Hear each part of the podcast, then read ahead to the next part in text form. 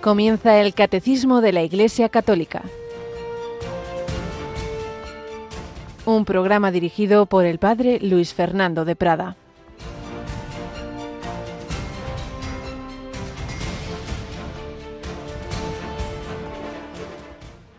Bien profetizó Isaías de vosotros, hipócritas, este pueblo me honra con los labios, pero su corazón está lejos de mí. El culto que me dan está vacío porque la doctrina que enseñan son preceptos humanos. Alabado sean Jesús, María y José. Muy buenos días en este martes 6 de febrero de 2024. Como solemos recordar de vez en cuando, este día no ha existido ni volverá a existir nunca. Es un talento nuevo que se nos da, que podemos aprovechar o desaprovechar. Y bueno, hemos leído una frase un poco así, decir, bueno, vaya manera de empezar el día, es del Evangelio de hoy, en que nos cuenta pues que una de tantas diatribas y de críticas y de sacar siempre lo negativo que los adversarios de Jesús tenían contra él era mira mira tus tus discípulos no se lavan las manos antes de comer bueno eso es una norma ante todo pues claro higiénica pero bueno también con un sentido religioso de purificación pero bueno una una norma una una orientación y, Jesús dice, sí, sí, mucho por lavarse las manos y luego el corazón, ¿qué?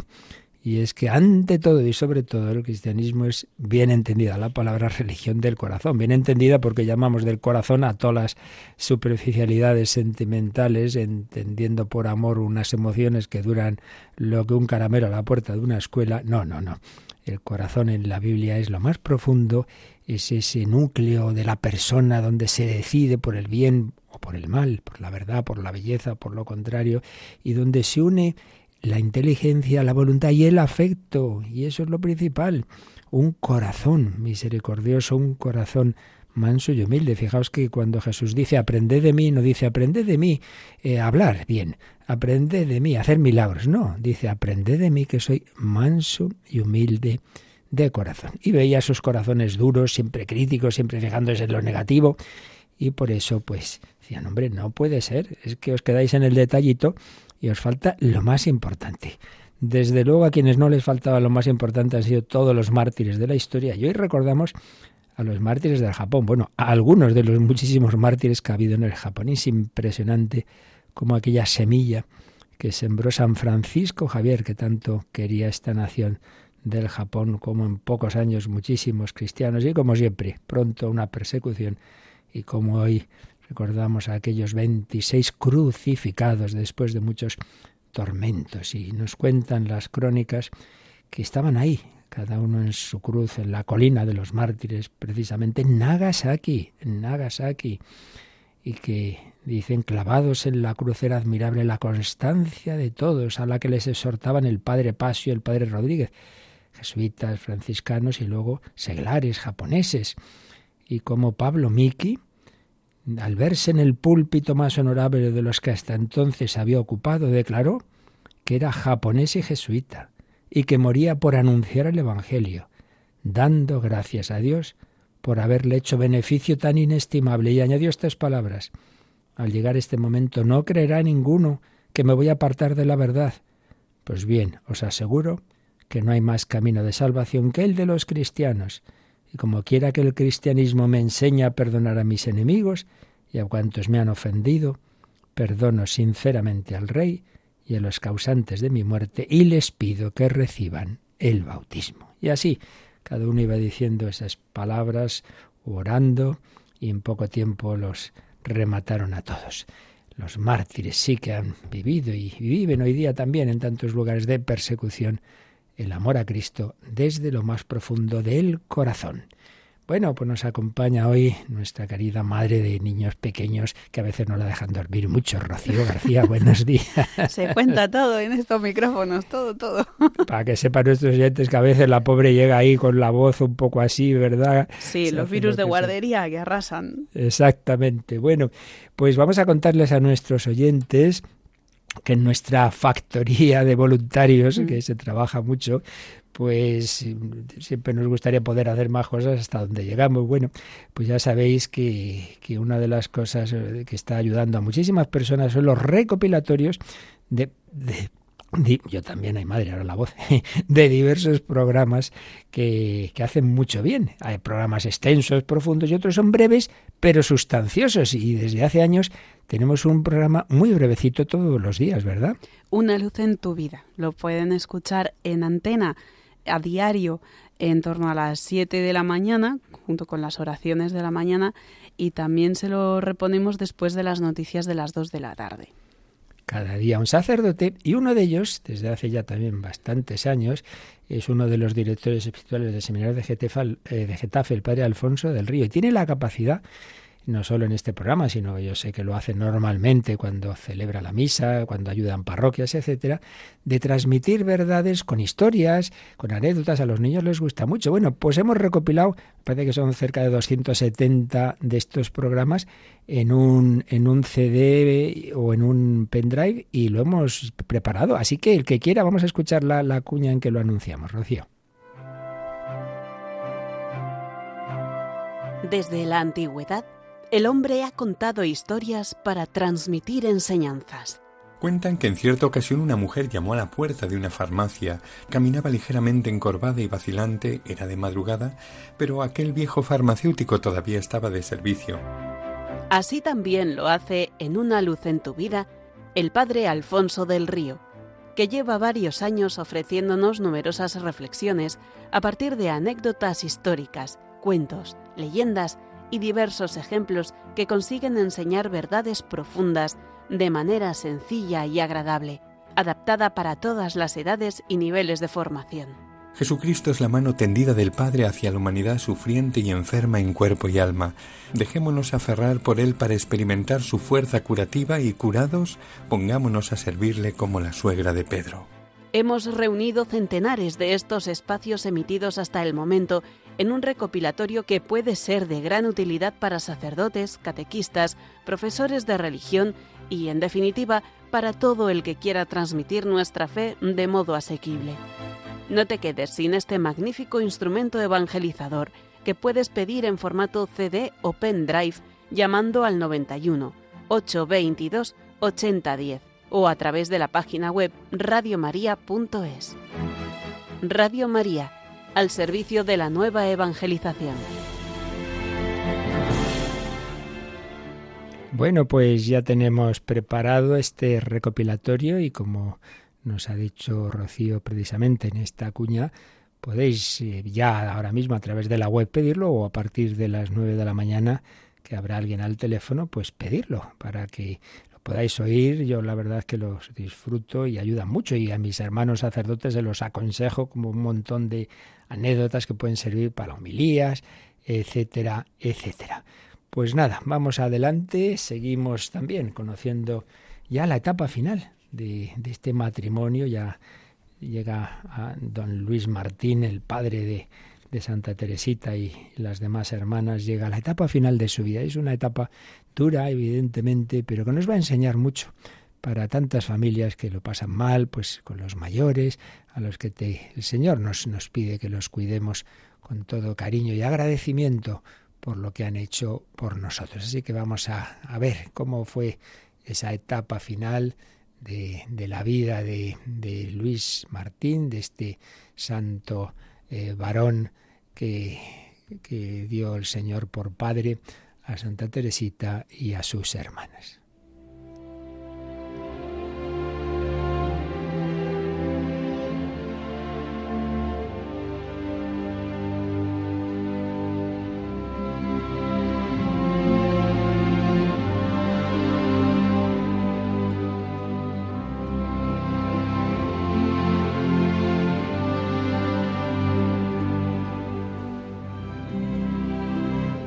Historia de una familia, una escuela de santidad. Nos apoyamos en este libro del padre Esteban José Piat. Y nos habla en un capítulo ya final del libro del sacrificio del Padre. Nos habíamos quedado en que había entrado en el Carmelo su niña pequeña, Teresita, quedaban dos, Celina, la penúltima, y Leonia, la de en medio, que había hecho varios intentos de vida religiosa y que Celina no quería decirle nada al padre de que ella también sentía la vocación porque en cualquier caso veía que, el Señor le, le, pedía quedarse con su padre a que esté, hasta que éste muriera, pero hubo una ocasión en que la cosa pues salió muy clara para que se lo dijera que tenía la vocación, pero pero eso, que no se realizaría hasta más adelante y como el padre reaccionó, pues con ese espíritu de fe, dando gracias a Dios de que el Señor tomaba a sus hijas por esposas. Bueno, pues nos dice el padre Piat que el señor Martín, su vida va a entrar en la fase de penumbra. Es ese momento de crisol de la fe. Va a experimentar ese descenso progresivo de las potencias intelectuales, esa incertidumbre creciente de la voluntad, que constituyen la tortura más humillante tantas veces. Él mismo conservará mucho tiempo su lucidez mental para santificar precisamente la amargura de notar que la personalidad pues va teniendo esos fallos, mientras que sus hijas encontraron en esta situación la prueba capital preparada para ponerlas por anticipado sobre lo que el Kempis llama el camino real de la Santa Cruz, un librito que toda la familia conocía y apreciaba. Y hubo una especie de preludio profético de lo que iba a ocurrir. Sí, hubo algo misterioso como tantas cosas en, en la vida de esta familia santa que anticipó, y así lo intuyó Teresita, que el Señor preparaba una prueba para, para su padre y en definitiva para todas ellas. Era todavía muy pequeña, Teresita. Tenía solo siete años. Pero en una ocasión en que su padre estaba de viaje, la niña estaba en casa y desde la ventana, desde el mirador, estaba mirando la naturaleza y cuenta lo siguiente. Hallábame solita en el mirador, frente al jardín, el alma absorta en pensamientos gozosos, cuando divisé, junto al lavadero frente a mí, un hombre, vestido en todo como papá, de su misma elevada estatura, el mismo modo de andar, pero encorvado y envejecido. Digo envejecido para describir con un solo rasgo su etopeya, porque no pude ver su rostro. Tenía la cabeza velada por un crespón. Caminaba con lentitud, con paso corto a través del jardín. De repente se apoderó de mí una emoción de pavor sobrenatural y grité temblando Papá, papá. Pero el personaje misterioso parecía no oírme y sin volver la cabeza prosiguió su camino, dirigiéndose con igual paso hacia un bosquecillo de abetos que cortaba la avenida más amplia del jardín. Esperé para verle de nuevo al otro lado del bosque, pero la visión había desaparecido.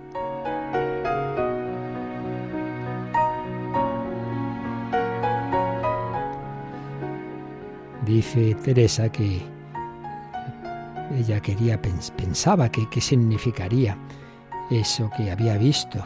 Me arguía el corazón la persuasión íntima de que algún día me sería declarado claramente. Era ciertamente mi padre, el que Dios quiso que viera caminando encorvado por los años y llevando en su faz venerable y en su cabeza encanecida la señal de una gran tribulación. Bueno, pues volvemos a ese momento que Teresita ya estaba en el convento, su padre vivía con Celina y Leonia, y bueno, todavía estaba bastante bien. Eh, le gustaba pues leer, meditaba mucho la, la Sagrada Escritura, le gustaba este texto del libro de la sabiduría que dice, lo que hace venerable la vejez no es la duración de la vida ni el número de años. La prudencia del hombre sustituye a los cabellos blancos y la vida limpia y diáfana hará dichosa su vejez habiendo el justo agradado a Dios, ha sido por él amado, viviendo, y a Dios le ha sacado de entre los pecadores. Ciertamente era un hombre todo el mundo veía que fluía de su persona una paz sobrenatural, una serenidad augusta que imponía respeto. Es todo un patriarca, se dice a su paso. Las religiosas de la abadía atisban en él un aire de San José. Ya cuando habían ido a aquella peregrinación a Roma tan importante en la vida de Teresita, que ya contamos, cuando pidió a León XIII entrar en el Carmelo jovencita, pues había visto ¿no? la, la finura de su padre, como siendo un hombre no, no de clases altas, sino clase media, digamos, sin embargo, tenía un aire aristocrático, como cada vez iba moderando más la vivacidad de su carácter, y parecía que ni le afectaban las cosas de la tierra, dice Teresita. Se habla de la longanimidad con respecto a los vecinos chismosos y pendencieros. Al decir de mamá, escribe Teresita en la historia de un alma, al decir de mamá y de cuantos lo conocieron, nunca le oyeron una palabra culpable contra la caridad, a pesar de tener pues personas que le encordiaban. Sobre todo era famoso en que nunca, nunca, nunca acusaba a nadie, siempre excusaba los defectos de los otros, no hablaba mal de nadie, siempre los disculpaba y en cambio anhelaba a sí mismo, perdón, eh, a sí mismo se trataba como a su enemigo, como diría el poverelo de Asís, trataba a su cuerpo, al hermano burro, pues con, con dureza y en cambio con amabilidad a los demás. Un hombre ascético que nunca aflojó su rectitud, que vivió hasta los 67 años cumpliendo los ayunos eclesiásticos, que entonces eran bastante más duros que ahora, con toda con todo rigor. Y sin embargo, que nadie se lo imagine como un santurrón encogido, de beaterías. No, siempre fue un hombre alegre, el alma de las reuniones familiares, le gustaba todo el, el arte, cantaba, hacía poesías, se sentía, eso sí, arrebatado invenciblemente hacia la Eucaristía, pero con, con esa paz y con esa alegría de los hombres, de Dios, pero que a la vez están con los pies en la tierra. Bueno, pues ya iremos viendo cómo esa profecía, cómo esa visión profética que tuvo Teresita se iba a cumplir, pues el Señor iba a inspirar a este hombre que se ofreciera pues también a tener la cruz final de su vida en esa una ancianidad que se iba a complicar por unas enfermedades. Pero ya lo veremos. Hoy pues pedimos al Señor que cada uno de nosotros, las circunstancias de la vida en que Él nos haya puesto, sepamos siempre responder a su voluntad. Siempre Dios sabe más, fiémonos de Él.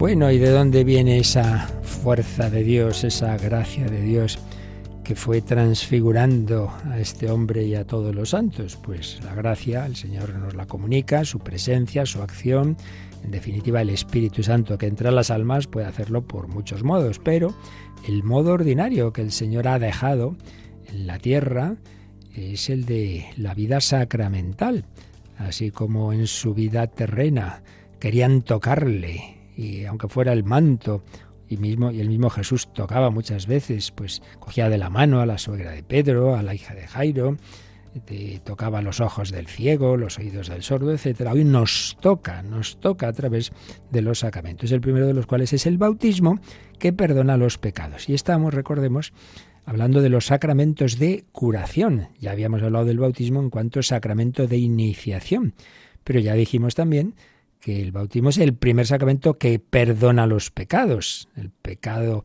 común en sentido amplio de la palabra pecado, no personal, pero sí situación de separación de Dios, que es el pecado original, y si uno se bautiza ya con una edad, pues todos los demás pecados.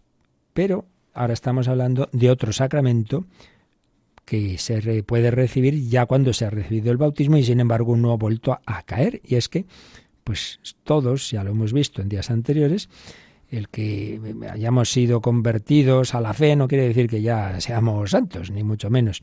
Tenemos nuestra debilidad, nuestra fragilidad. Ya explicábamos eso de la concupiscencia, esa tendencia a que hay junto a la tendencia buena en cuanto a imagen y semejanza de Dios y, y las llamadas de la gracia de Dios, también está en nosotros, pues que sigue la fragilidad y la debilidad y la inclinación al pecado. Por eso, también para nosotros son las llamadas a la, a la conversión que hacía Jesús al inicio de su predicación en la vida pública. Por eso estábamos eh, justo comenzando el tercer apartado que el catecismo dedica al sacramento de la penitencia. El primero era el nombre o nombres de este sacramento.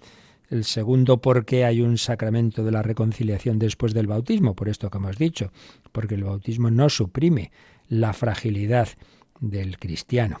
Pero el tercer apartado se titula La conversión de los bautizados, un apartado breve con tres números.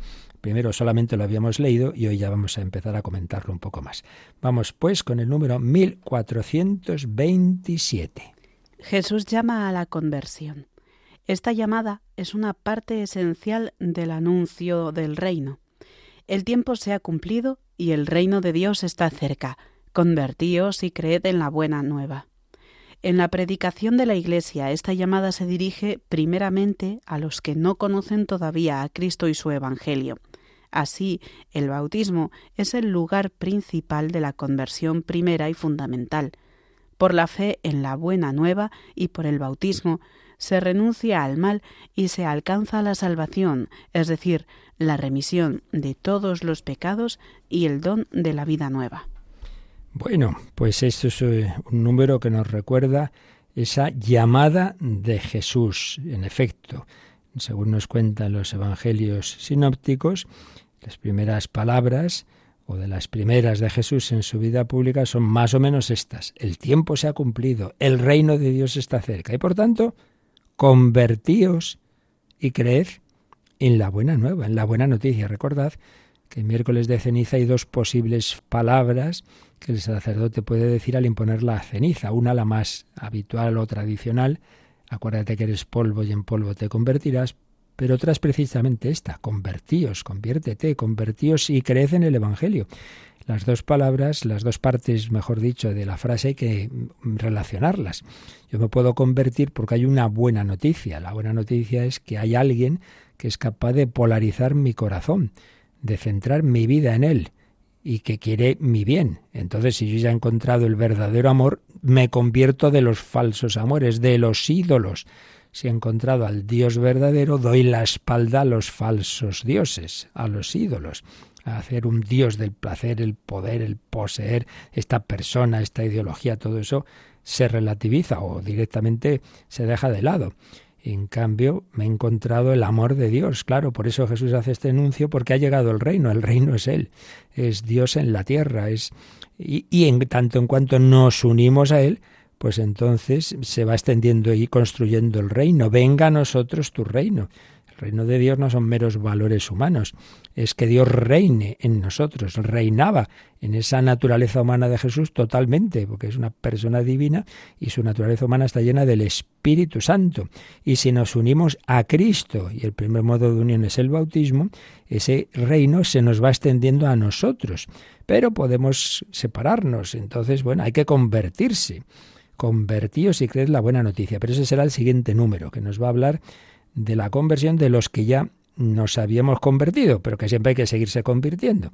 Pero este primer número habla de la primera conversión, de aquellos que no conocían a Cristo, entonces se les anuncia. Y nos cita este número, dice en la parte final, dice, por la fe en la buena nueva y por el bautismo se renuncia al mal y se alcanza la salvación. Y pone la cita de Hechos de los Apóstoles 2.38. Vamos a ver este texto porque es muy significativo de esa llamada, de esa primera llamada a la conversión y del bautismo. Es cuando después de Pentecostés, bueno, el mismo Pentecostés, cuando han recibido los apóstoles el Espíritu Santo, y entonces hay la primera gran predicación, primera gran predicación. Y ese Pedro, que antes estaba muerto de miedo y negó a Jesús, pues echa un discurso en el cual, aunque el Catecismo cita 2.38, vamos a cogerlo un poquito antes, desde el 36, el final de este discurso de San Pedro dice así a los que le estaban, a los muchos, miles que le estaban escuchando. Con toda seguridad, conozca toda la casa de Israel que al mismo Jesús, a quien vosotros crucificasteis, Dios lo ha constituido Señor y Mesías. Ojo, Señor Quirios. Decir, está al nivel del Padre, está sentado a la derecha del Padre, es Dios. Ese hombre, el Padre lo ha constituido Quirios. Ahora en su resurrección se ha manifestado lo que ya era desde el principio. Bueno, el caso es que lo que nos interesa ahora es que al oír esto se les traspasó el corazón. O sea, cómo esa, a través de esas palabras de San Pedro, claro, de nada sirven las palabras sin la gracia de Dios, pero la gracia de Dios, el Espíritu Santo, derramado en Pentecostés, también tocó los corazones de los oyentes. Les traspasó el corazón. Al oír esto, se les traspasó el corazón y preguntaron a Pedro y a los demás apóstoles, ¿qué tenemos que hacer, hermanos? Recordemos que cuando años después se convierta Saulo, también dirá, Señor, ¿qué quieres que tengo que hacer? ¿Qué tenemos que hacer, hermanos? Y Pedro les contestó, convertíos y sea bautizado cada uno de vosotros en el nombre de Jesús, el Mesías, para perdón de vuestros pecados, y recibiréis el don del Espíritu Santo. ¡Qué maravilla! Predicación, anuncio de Cristo. La gracia les toca al corazón. Entonces, sí, sí, no, no, hemos actuado mal, condenamos a Jesús inocente, ¿qué tengo que hacer? ¿Qué tenemos que hacer? Respuesta, convertíos. La misma palabra de Jesús años antes en su vida pública, convertíos, se crece el Evangelio. Ahora Pedro dice, convertíos y bautizaros. Sea bautizado cada uno de vosotros en el nombre de Jesús, en el nombre de Jesús, el Mesías, para perdón de vuestros pecados. ¿Veis? El primer perdón sacramental se recibe bautizándose, para perdón de vuestros pecados, y recibiréis el don del Espíritu Santo. Ya el Espíritu Santo estaba tocando sus corazones, por eso se convierten. Tienen ese deseo de conversión, pero vais a recibirlo con mucha más abundancia, porque eh, evidentemente, como ya lo hablamos en su día, también en la, en la naturaleza humana de Jesús hay más, o de María, el Espíritu Santo se puede ir comunicando más y más y más. Entonces recibiréis el don del Espíritu Santo y de nuevo vemos lo positivo y lo negativo. El recibir el don del Espíritu Santo echa el pecado y es lo que permite renunciar al mal, renunciar a los ídolos. Convertíos y sea bautizado cada uno en el nombre de Jesús el Mesías para perdón de vuestros pecados y recibiréis el don del Espíritu Santo. Bueno, sigue hablando y dice el texto que con estas y otras muchas razones dio testimonio y los exhortaba diciendo, salvaos de esta generación perversa. ¿Y cómo termina este párrafo? Los que aceptaron sus palabras se bautizaron y aquel día fueron agregadas unas tres mil personas. No está mal, Pedro. El que antes tenía tanto miedo, menudo discurso movido por el Espíritu Santo, claro, no te creas que es por tu elocuencia, pobre pescador, no, sino porque el Espíritu Santo actuó bien a fondo, pero ciertamente Pedro fue instrumento y se bautizan tres mil, madre mía. Eso que contaba San Francisco Javier, que le dolía el brazo de bautizar cuando estaba en el extremo oriente, ¿no? Pues aquí también tuvieron que bautizar muchos, que se convirtieron. Así pues, llamada a la conversión, llamada a la conversión. Dice el número 1427 que esta llamada de la Iglesia, esta predicación de la Iglesia, esta llamada se dirige primeramente a los que todavía no conocen a Cristo y su Evangelio. Pero una vez que han recibido esa llamada de la fe y dicen, sí, sí, no, no, creo, todavía sé poco, pero yo sé que esta es la verdad, bueno, pues el bautismo es el lugar principal de la conversión primera y fundamental. Y entonces ese primer paso, dice el catecismo, se da por la fe en la buena nueva, creo, esta buena noticia, y por el bautismo. Y entonces por esa fe y por el bautismo se renuncia al mal. Yo quiero renunciar. Luego, pues ya hemos dicho, no será tan fácil, será tarea toda la vida, pero es un primer paso. Yo quiero seguir a Cristo, creo en la buena noticia, creo que en el amor de Dios, se renuncia al mal, se alcanza la salvación, es decir, la remisión de todos los pecados. Todo lo que he hecho de mal se me perdona en ese bautismo. Y se recibe el don de la vida nueva, siempre los dos aspectos, positivo, la vida nueva. lo que Jesús le había dicho a Nicodemo, hay que nacer de nuevo, hay que nacer de lo alto. Las dos traducciones son posibles y complementarias. De lo alto, de Dios. El nacer de Dios hace, te da una vida nueva. La novedad que el hombre no puede conseguir por sus fuerzas, por sus esfuerzos, por sus propósitos. No, es un don de Dios. Recibiendo la vida nueva, aspecto positivo, se remiten, desaparecen, se curan, se perdonan todos los pecados. Todos los pecados. Que maravilla, maravilla. Llamada a la conversión, llamada a la conversión que se nos hace a todos, ¿eh? porque enseguida veremos esto no solo es para la primera conversión, que toda la vida estamos llamados y por eso cada año pues recibimos esa llamada, siempre, todos los días, pero especialmente en épocas como la cuaresma, como esa ese miércoles de ceniza, convertíos y creed la buena noticia, etcétera, etcétera. Renovaremos nuestro deseo de seguir a Cristo y nuestras renuncias al mal en la vigilia pascual. Bueno, vamos a pedir al Señor que nos dé siempre esa esa fidelidad, ese escuchar sus llamadas a la conversión y la confianza en que Dios lo hará, te convertirás.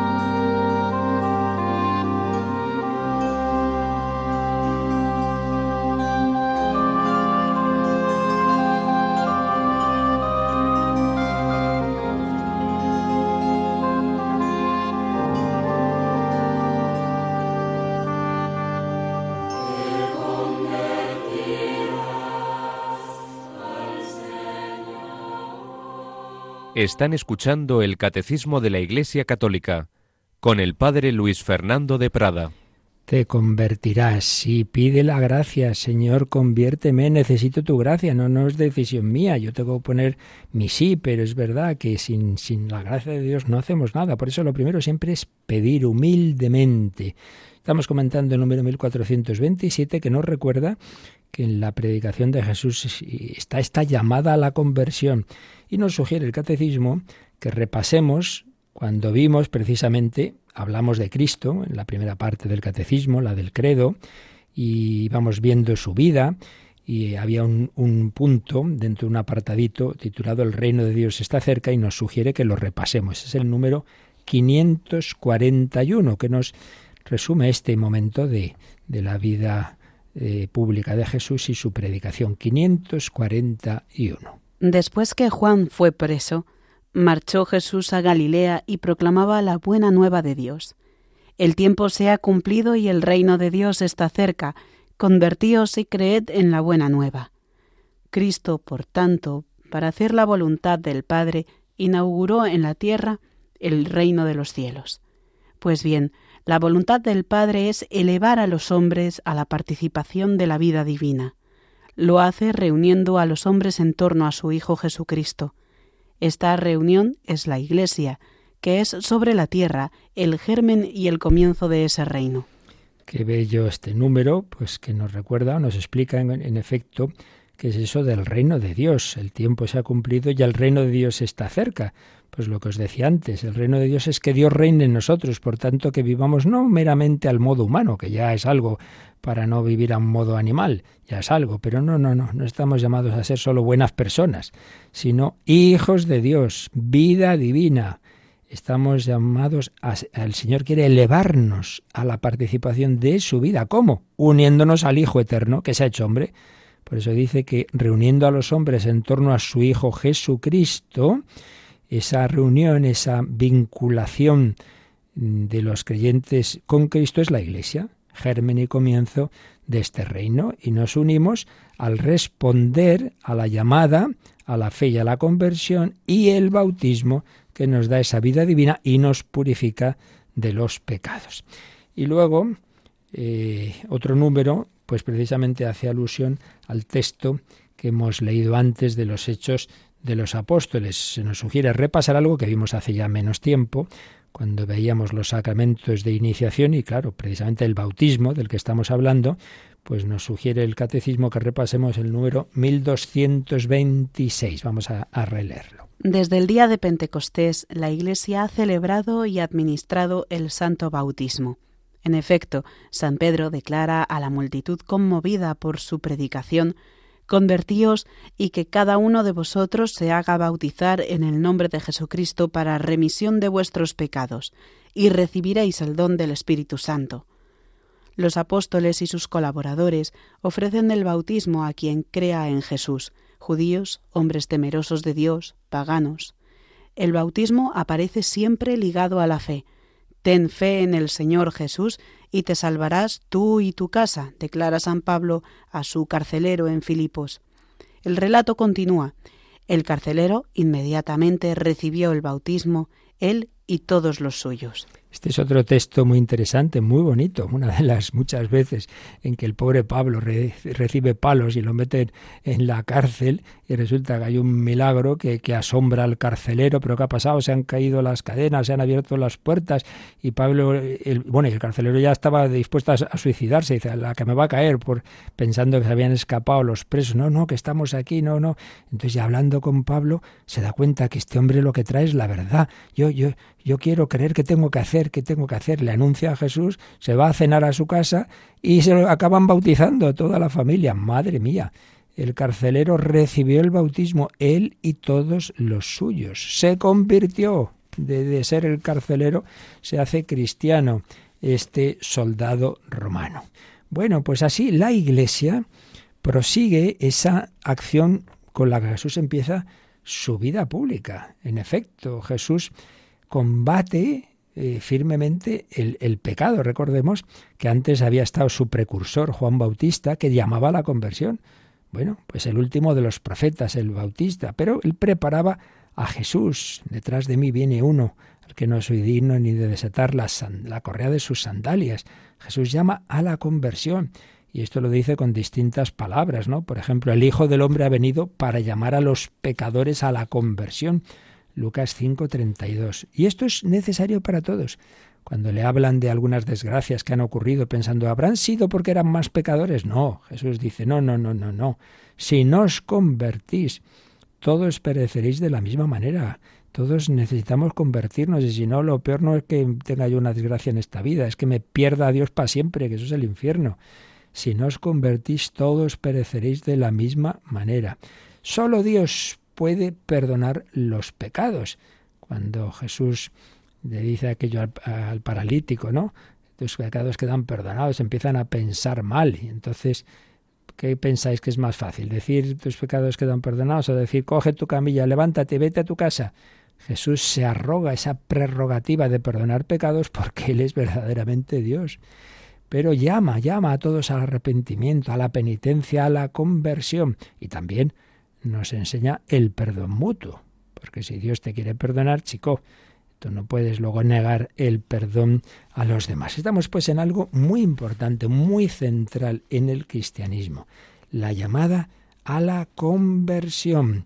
Por eso vamos a recordar algunas pinceladas, un poquito ampliar un poquito lo que los textos del Nuevo Testamento nos hablan de este tema. Lo hago de la mano de, de quien fue un gran maestro en estos temas, un jesuita profesor de la Gloriana, el padre Pierre Arnés, que se publicó un tratado suyo sobre la penitencia, eh, un gran manual eh, titulado así, La penitencia. La buena noticia del reino de Dios que Jesús trae concierne ante todo a los pecadores, decía el padre Adnés, porque, como hemos recordado en, en una de las frases de Cristo, Él no vino a llamar a los justos, sino a los pecadores, vino a llamar a todos, ya se entiende, pero que especialmente ha venido para salvar a lo que estaba perdido. Una salvación, pero ojo, esa salvación también hay que poner, hay que dejarse salvar, ¿eh? como Dios es muy bueno, ya está todo arreglado. No basta que Dios sea muy bueno, hace falta que tú te dejes convertir. Por eso el hombre debe arrepentirse, debe convertirse, convertíos, porque el reino de los cielos está cerca. Dios no obliga, Dios invita. Mira que nos gusta esto de la libertad, pero luego se nos olvida muchas veces ¿eh? que tenemos que poner de nuestra parte para que el Señor nos libere de la esclavitud del pecado, hay que querer no ser esclavo, hay que querer ser de Cristo, claro que sí. Así pues, el Señor nos invita a la conversión y para ello hay una palabra griega, metanoia, cambio de mente, metanoia, nous, mente, meta, pues es un, un cambio, cambio de mente. ¿Qué supone la fe? la fe en el amor de Dios que nos habla en Jesús. Convertíos y creed la buena noticia. Metanoyen es un verbo griego, arrepentirse, que significa un cambio de manera de pensar. Entonces, es lo que se dice del hombre que toma conciencia de ser culpable ante Dios, se reconoce pecador, siente vergüenza de ello, se lamenta y desea obtener el perdón de Dios. Arrepentimiento, cambio de mente, cambio de corazón, pero que implica, claro, toda la actividad, un cambio de vida, un cambio de vida. Por eso se puede también traducir metanoia, cambio de mente, por conversión. Metanoien, metanoien, parece como que esta palabra griega del Nuevo Testamento absorbe también pues lo que eh, palabras eh, del Antiguo Testamento en, en, hebreo o arameo, el suf, convertirse, eh, Niham, arrepentirse, un movimiento complejo, pues, mediante el cual el hombre pecador, lamentando su pasado y cambiando de conducta, se transforma interiormente para volverse hacia Dios y unirse a Él. Claro, porque Dios le ha dado una vida nueva y el hombre la quiere. Y todo esto es la conversión a la que nos llama Jesús, conversión del corazón, conversión interior, por eso Jesús desconfía de lo meramente externo, porque ya veía cómo cabía por desgracia y era habitual en grupos, no todos, ¿eh? No generalicemos, pero indudablemente muchos fariseos, muchos escribas tenían ese peligro de, del legalismo, del ritualismo, que ya los profetas lo habían denunciado, ¿eh? el quedarse meramente en ritos externos sin cambio del corazón. Lo más importante es la conversión interior, de ese corazón del que, como Jesús dirá, proceden los malos pensamientos y deseos. Por tanto, la conversión implica varios aspectos. Aquí el padre Arnés señalaba por lo menos cinco. Primero, la toma de conciencia y un sincero reconocimiento del pecado cometido, como el hijo pródigo, ¿no? que entrando dentro de sí eh, vuelve a su padre, Padre, pecado contra el cielo y contra ti, no merezco ser llamado tu hijo. Reconocerlo. Segundo, humilde apelación a la misericordia divina, una petición llena de fe y de confianza al amor de Dios. Recordemos la parábola del publicano y el fariseo. El publicano a distancia no se atrevía ni a levantar los ojos al cielo, se golpeaba el pecho. Oh Dios, ten compasión de este pecador. con humildad, con confianza, sí, Dios va a tener compasión de ti. Tercero, el amor que lamenta el pasado. Qué bonito el texto de Lucas 7, esa mujer pecadora que está a los pies de Jesús llorando. Y entonces Jesús dice que, que, eh, precisamente tiene ese, ese gran amor porque le, se le ha perdonado mucho. Al que mucho se le perdona, mucho ama. Mucho ama, un amor, un amor que dice, ay Dios mío, qué mal he tratado al Señor y qué bueno es Él en cambio conmigo. Cuarto, una voluntad radical de cambio moral. Yo quiero, de verdad, quiero cambiar. Una voluntad de cambio moral que deja el corazón del hombre sencillo y puro como el corazón de un niño. Si no os volviereis como niños, no entraréis en el reino de los cielos. Qué bonito. Podemos empezar, se pueden hacer de nuevo, que le dice Jesús a Nicodemo. Quinto, el esfuerzo continuo y la preocupación exclusiva de buscar ante todo el reino de y su justicia, regular la propia vida según la nueva ley del Evangelio, hacer la voluntad del Padre que está en los cielos, claro. Pero esto no es cuestión de un día, es que esto es toda la vida, toda la vida. Porque hay que me he salido del camino otro poquito. Venga, venga, volvamos, tranquilo, calma, poco a poco. Pero poco a poco, sin prisa, pero sin pausa. La conversión exige el compromiso total del hombre. Sí, pongamos de nuestra parte, pero no olvidemos que ante todo es una gracia. Y las gracias hay que pedirlas y humildemente esperarlas. Una gracia que debemos a la libre iniciativa de Dios, que previene al hombre, que Él es el que da el primer paso. Saulo no, no iba precisamente pidiendo cosas buenas cuando iba a encarcelar cristianos y sin embargo recibe gratuitamente el amor de Dios, la llamada de Dios a la conversión, un perdón gratuito, gratuito, que nos da Dios totalmente. Jesús recibe con gusto a los pecadores, no tengamos miedo. Por eso, pues en cuanto Mateo se convierte, invita a sus amigotes, Jesús come con ellos, signo de cercanía, de la misericordia de Dios. Jesús perdona los pecados. Jesús acoge a los pecadores y reivindica para sí ese poder de perdonar los pecados. Sobre todo está claro en ese episodio que antes mencionaba, del paralítico perdonado y curado, que lo recogen los tres sinópticos. Hijo, tus pecados te son perdonados, te son perdonados en pasiva, es una lo que se llama la pasiva teológica, es decir, Dios te perdona los pecados, no, pero en este caso es yo, soy yo el que te perdona los pecados. ¿Quién puede perdonar pecados sino únicamente Dios? Pues yo, y lo, y lo vais a ver, porque igual que solo Dios puede hacer milagros en el cuerpo, levántate y anda, pues yo puedo curar el alma, puedo perdonar los pecados. Jesús es el Hijo del Hombre, del que había hablado el capítulo 7 del libro de Daniel, y es el juez soberano, el juez soberano, en posesión de una autoridad suprema, y puede anticipar ese último juicio perdonando ya en la tierra, perdonando los pecados. Se adelanta el momento del juicio no es para castigar, ¿eh? sino para perdonar, para absolver a quienes, pues eso, se dejan perdonar y piden perdón. ¡Qué maravilla! Qué maravilla. Por eso, cuando cuenta este milagro de San Mateo, Mateo que se llama el Evangelio Eclesial, dice que las turbas glorificaron a Dios por haber dado semejante poder a los hombres.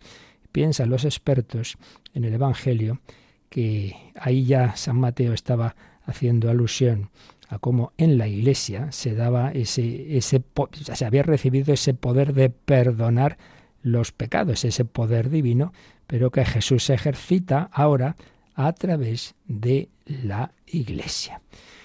Bueno, pues seguiremos, seguiremos viendo lo que significa la conversión, lo que significa el poder de perdonar los pecados que Jesús ha dejado en la Iglesia. Y de momento nos hemos quedado en esa llamada a la conversión, en ese creer la buena noticia, en ese perdón de los pecados y en que el primer sacramento en que se responde a esa llamada y se perdonan los pecados es el bautismo. Por tanto, todavía no hemos llegado propiamente a la penitencia, pero hay que empezar por ahí, porque en efecto es un aspecto muy importante. El bautismo, el bautismo. Lo dejamos aquí, seguiremos, y, pero tenemos ahora unos minutitos, pues en primer lugar para dar gracias a Dios, como esa mujer pecadora que lloraba a los pies de Jesús, Jesús, gracias por todas las veces que tú me has perdonado, que te he vuelto a fallar, que he caído, pero que, que tú me recuerdas que, que, siempre, siempre, 70 veces 7, si yo me arrepiento, 70 veces 7 y todas las veces del mundo me vas a perdonar. Tu nombre es misericordia. Bueno, pues lo meditamos y nos recuerdan cómo se pueden hacer consultas eh, ahora por varios caminos. Participa en el programa con tus preguntas y dudas. Llama al 91005 9419. 91005 9419. Puedes escribir un mail a catecismo arroba radiomaria.es o escribirnos un mensaje al teléfono de WhatsApp 668 594 383 668 594 383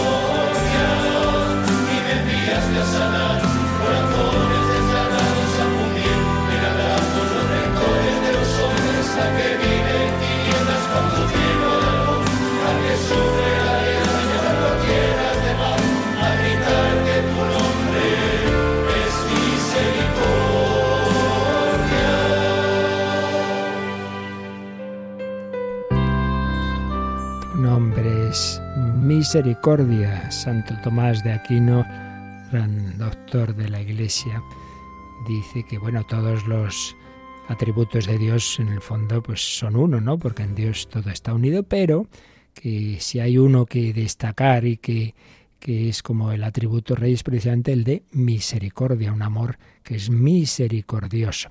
Hay una consulta larga de Daniel, pero no puedo aquí responder a todo lo que dice pero sí hay un par de puntos que son más rápidos de responder.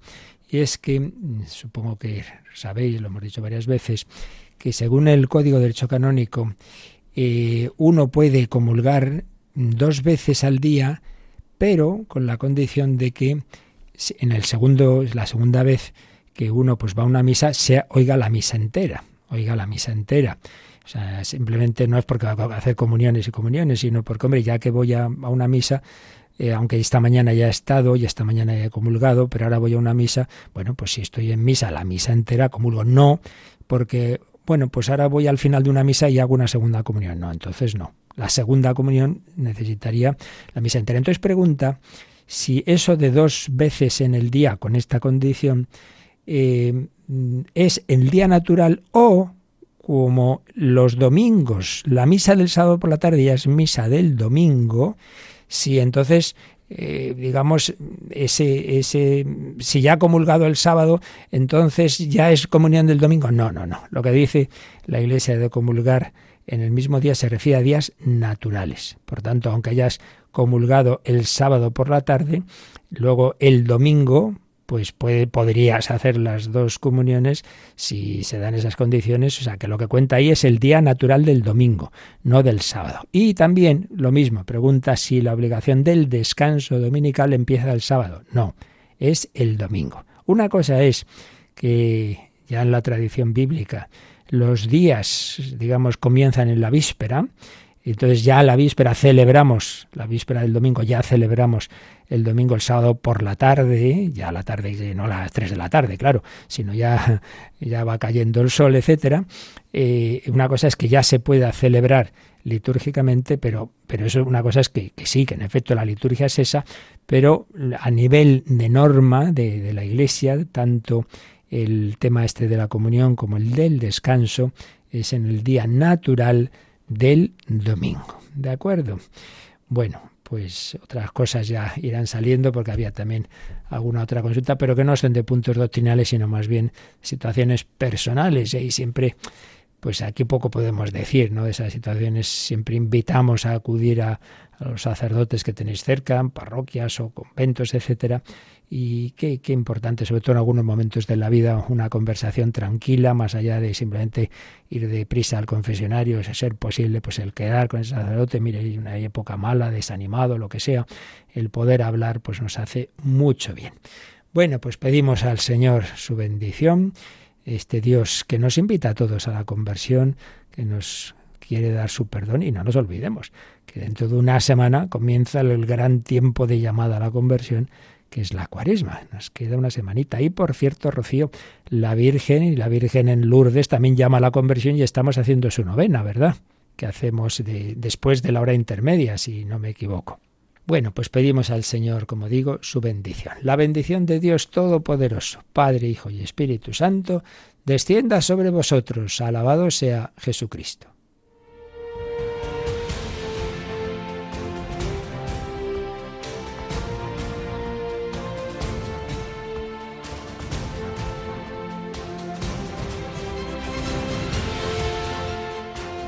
Han escuchado en Radio María el Catecismo de la Iglesia Católica,